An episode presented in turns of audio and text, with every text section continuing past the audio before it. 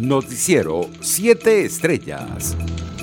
El Grupo Internacional de Contacto llamó a renovar los esfuerzos de diálogo en Venezuela en aras a una salida pactada a la crisis y llamó a las partes a participar de forma constructiva en la mesa de negociación. Estados Unidos condenó nuevamente de manera enérgica la detención del dirigente de Voluntad Popular Freddy Guevara y el hostigamiento contra Juan Guaidó. En otras informaciones, el primer vicepresidente del Partido Socialista de Venezuela, Diosdado Cabello, explicó que la Dirección Nacional de la organización ha decidido realizar elecciones primarias el 8 de agosto solo de gobernadores y alcaldes.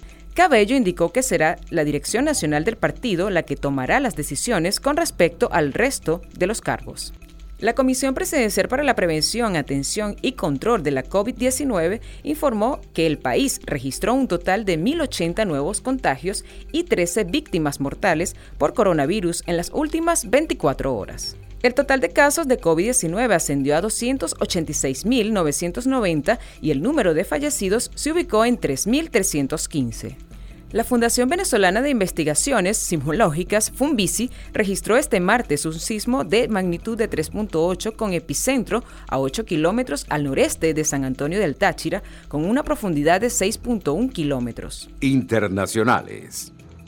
El Jurado Nacional de Elecciones, el órgano supremo electoral del Perú, espera tener durante las próximas semanas el acta de proclamación presidencial de los comicios que disputaron el pasado 6 de junio entre la derechista Keijo Fujimori y el izquierdista Pedro Castillo.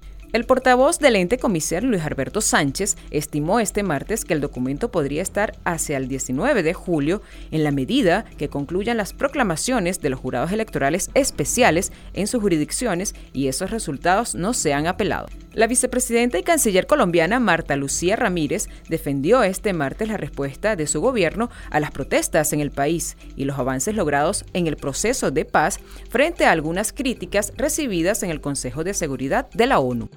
La sombra de las movilizaciones que arrancaron el pasado 28 de abril dominó la reunión trimestral en este órgano para pasar revista a la implementación del acuerdo de paz sellado en 2016 con las FARC en la que hubo Estados miembros que se mostraron muy preocupados por la situación en Colombia.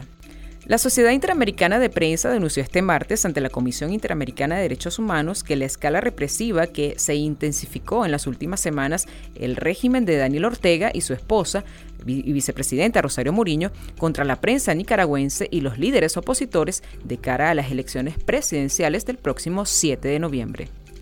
El presidente de la Comisión de Libertad de Prensa e Información de la SIP, Carlos Jonet, dio a conocer los resultados del informe que elaboraron luego de dialogar con periodistas, directivos de medios, dirigentes de la oposición, académicos, empresarios y representantes de la sociedad civil y de la Iglesia Católica. Varios de los entrevistados reiteraron una frase que resume de modo contundente el dramatismo del momento. Nicaragua es un país sin ley y sin justicia. En Colombia, la Defensoría del Pueblo identificó que hay 881.534 venezolanos que requieren de manera urgente la protección internacional del gobierno por las condiciones con las que se encuentran en medio de la emergencia sanitaria derivada del COVID-19. Las condiciones económicas de los migrantes de origen venezolano, además de las dificultades para encontrar empleos dignos y justamente remunerados con los que poder solventar sus necesidades mientras permanecen en Colombia, son algunos de los aspectos que más preocupan en la entidad. Economía.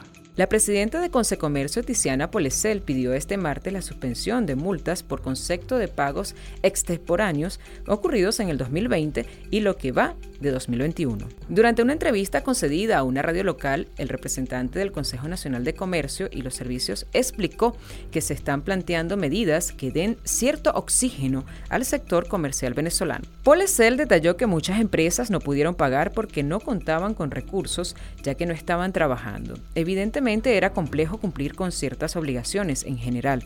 La idea es que no se penalice, por lo menos durante la pandemia, añadió. Deportes. Y en los deportes, el atleta venezolano de 34 años, Albert Subirax, publicó a través de su cuenta personal en Instagram que estará en los Juegos Olímpicos de Tokio 2020 el próximo 23 de julio, pero como entrenador de la selección de Islandia en la disciplina de natación. Noticiero 7 Estrellas.